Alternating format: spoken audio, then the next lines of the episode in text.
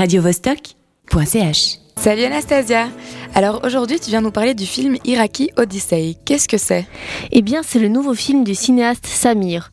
Le film avait été sélectionné comme entrée suisse pour l'Oscar du meilleur film en langue étrangère cette année. Malheureusement, il n'est pas dans la compétition finale, mais sort cette semaine sur les écrans genevois. Et je pense que c'est un film à aller voir. Fils d'un Irakien et d'une Suissesse née à Bagdad, Samir a 6 ans lorsqu'il arrive à Zurich avec sa famille.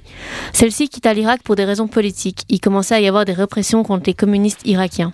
Ce film est un documentaire qui retrace l'histoire de la famille du réalisateur, aujourd'hui dispersée aux quatre coins du monde, entre la Suisse, la France, l'Angleterre, les États-Unis ou encore la Russie. Et le film porte bien son nom, c'est une véritable odyssée qui est retracée.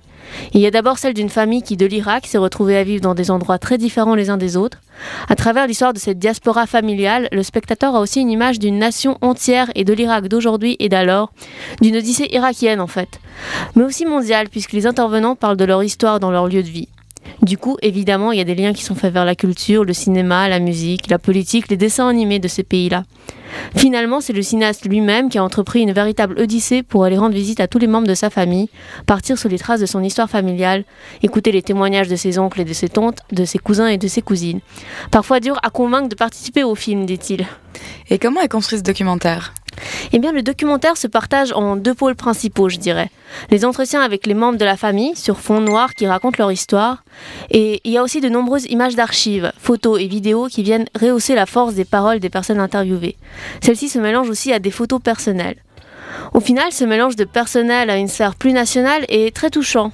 Au sein d'une structure narrative qui oscille d'une personne à une autre, le cinéaste est omniprésent. Adoptant la première personne du singulier, il se fait narrateur de l'histoire avec un petit H et celle avec un grand H.